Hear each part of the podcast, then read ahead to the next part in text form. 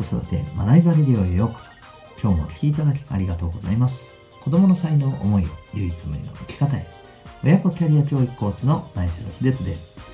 指紋ナビ各種心理学絵本講座塾講師の経験を取り入れたオーダーメイドのコーチングで親子のコミュニケーションキャリア個性や才能を伸ばすサポートをしております。このチャンネルでは共働き子育て世代の方を応援したい。そんな思いで子育てキャリアコミュニケーションに役立つ情報やメッセージを毎日配信しております。本日は第521回になります。本当に気になる最近の SNS 上のコンテンツというテーマでお送りしていきたいと思います、えー、またこの放送ではママの笑顔が子供の笑顔につながる。小5ベビーシッター施設長の小5さんを応援しております。それでは、えー、今日のテーマですがえー、っとですね本当にちょっと気になるというかどうなの？と正直個人的には思う、えー、コンテンツがすごく最近 SNS 上に多いです、えー、何かというとですねまあ漫画なんですよね。で最近はあのいわゆる、えネット上で、えー、漫画サイトみたいなのがあってそこでね、えー、連載される漫画からヒットが出る、まあ、電子書籍っていう形でね、えー、ヒットをする、まあ、作品っていうのもねあるようなんですけども、えー、最近僕はすごい気になるのがですねまあ、たまたまっていうのもあるかもしれないんですけれども、えー、インスタグラムとか、まあ、ブログ、う、こういった SNS 上で、えー、発信というか、うん、まあねあのこう作ってこうね、えー、毎日なのかなあれは、うんまあまあ、ペースはそれぞれあると思うんですけど、えー、こう連載でね、えー、出されているまああの漫画なんですけれどなんかねすごく気になります。これご覧になっている方はなんとなくわかるかもしれないんですけど何て言うか、うん、正直いやこういう人っていないでしょ。もしくはいてもかなりのレアでしょっていうようなぐらいの、まあ、いわば何て言うのかな。まあ、非常識というかうん、まあ、かなり意地悪だったりかなりなんか異常なまでの執着する性格のキャラクターだったり、えこういうあの、まあ、人物を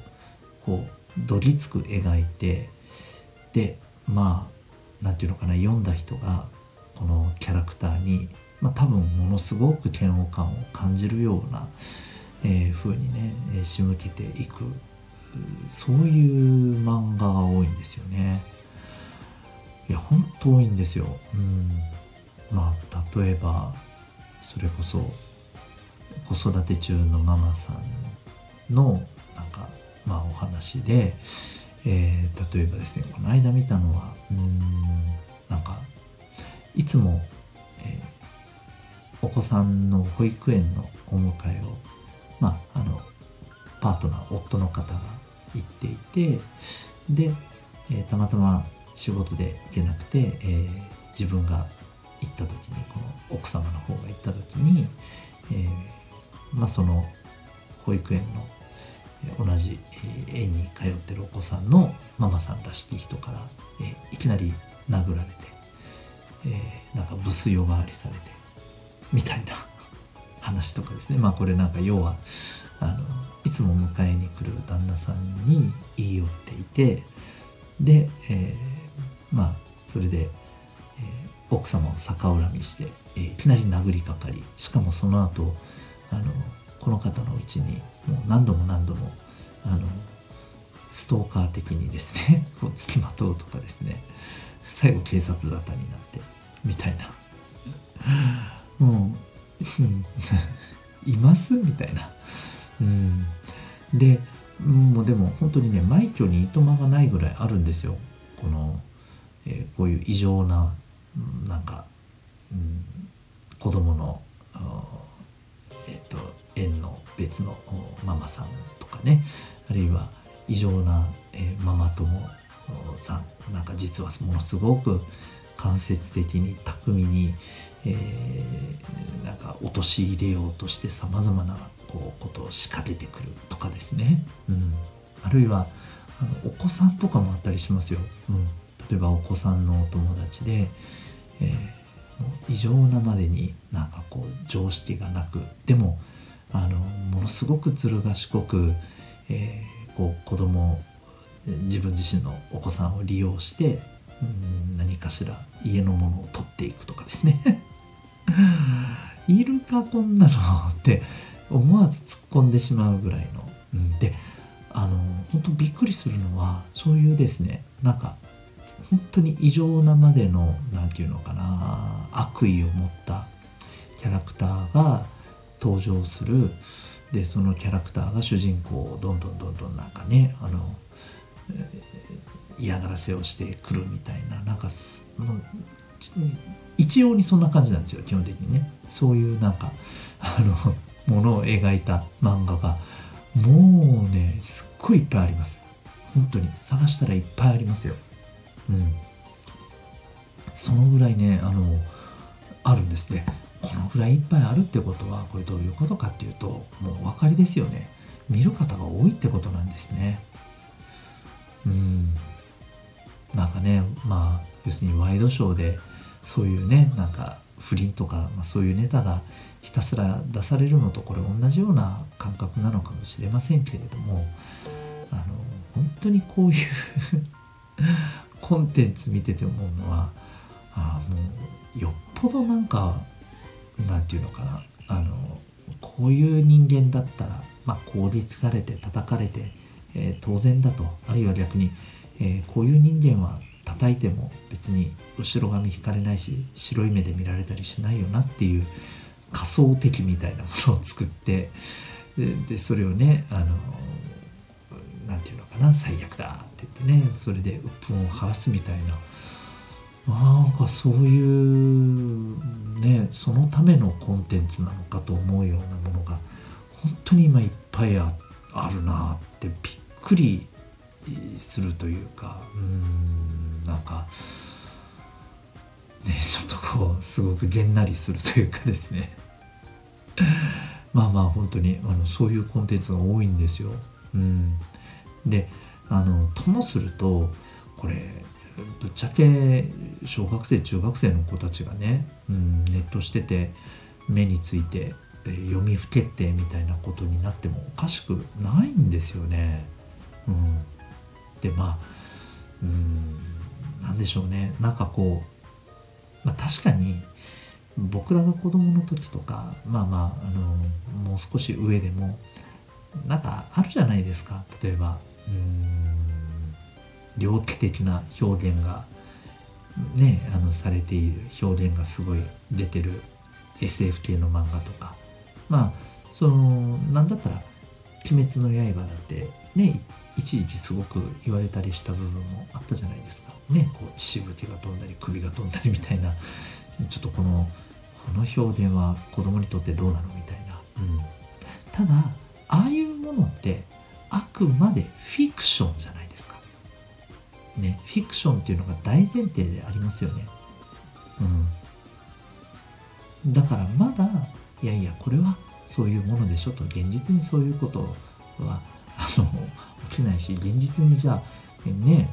それこそ首を飛ばしたりとかそんなあかんやろっていうのは言われなくたって分かってるよと。そうそんなのに影響されるわけないでしょお母さんみたいな。ふうに子供もねそれを受け止められると思うんです。でもさっき申し上げたようなキャラクターって要は現実の中でいやいやこういうここまで凶悪な意地悪なやついるんだよみたいなのをこうこれでもかこれでもかっていうぐらいいろんなね手を変え品を変えいろんなコンテンツで出されていたらですねこれは僕はマジな話有害じゃないのって思ったりするんですよね。うん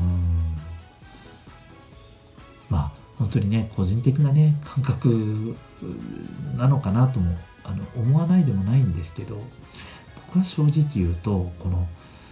何て言うのかなとにかく何かね、えー、何かそういう対象を見つけては叩きたがるっていうこのネット上の風潮とものすごく連動してるように思えてならないんですよね。うん、まあそんなわけで、えー、一生懸命ですねこういうコンテンツを、あの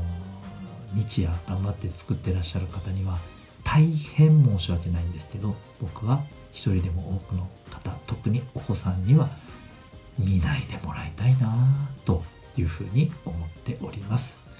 制作されている方大変申し訳ありませんが、えー、私の、え、切なる思いでございます。というわけで今日はですねとっても気になる最近の SNS 上のコンテンツというテーマでお送りいたしました。最後にお知らせでございます。お子さんのそしてご自身の生まれつきの、え脳の特性もう少し言うと生まれつきのコミュニケーションとか物事の考え方とか、えこういった特性を知りたくないですか？まあ、自分の特性を知ることで、えー、自己理解が進み、えー、自分の中でねなんかモヤモヤしてたものが実はすごく楽になったりもしますしまたですね、えー、お子さんのですね生まれつきの特性を知ることによってお子さんとのコミュニケーションがすごく楽になったりあるいはお子さんの伸ばし方、まあ、勉強だったりいろんな、えー、ね、あの物事だったり、えー、お子さんが、えー、生き生きと、まあ、取り組んで、成長していくためにはあこんな風に関わったらいいんだなという。いわばお子さんの強みを伸ばすための、まあ、レシピが手に入ると、はい。えー、そういう風にもつながるこの指紋の分析でございます。はい。えー、指紋を分析することでですね、えー、実は科学的かつ簡単に、えそんな脳の特性を知ることができるんですね、えー、指紋の分析指紋ナビに興味がある方はウェブサイトへのリンク貼ってますので概要欄ご覧になってみてください。それでは最後までお聴きいただきありがとうございました。また次回の放送でお会いいたしましょう。学びよき一日を。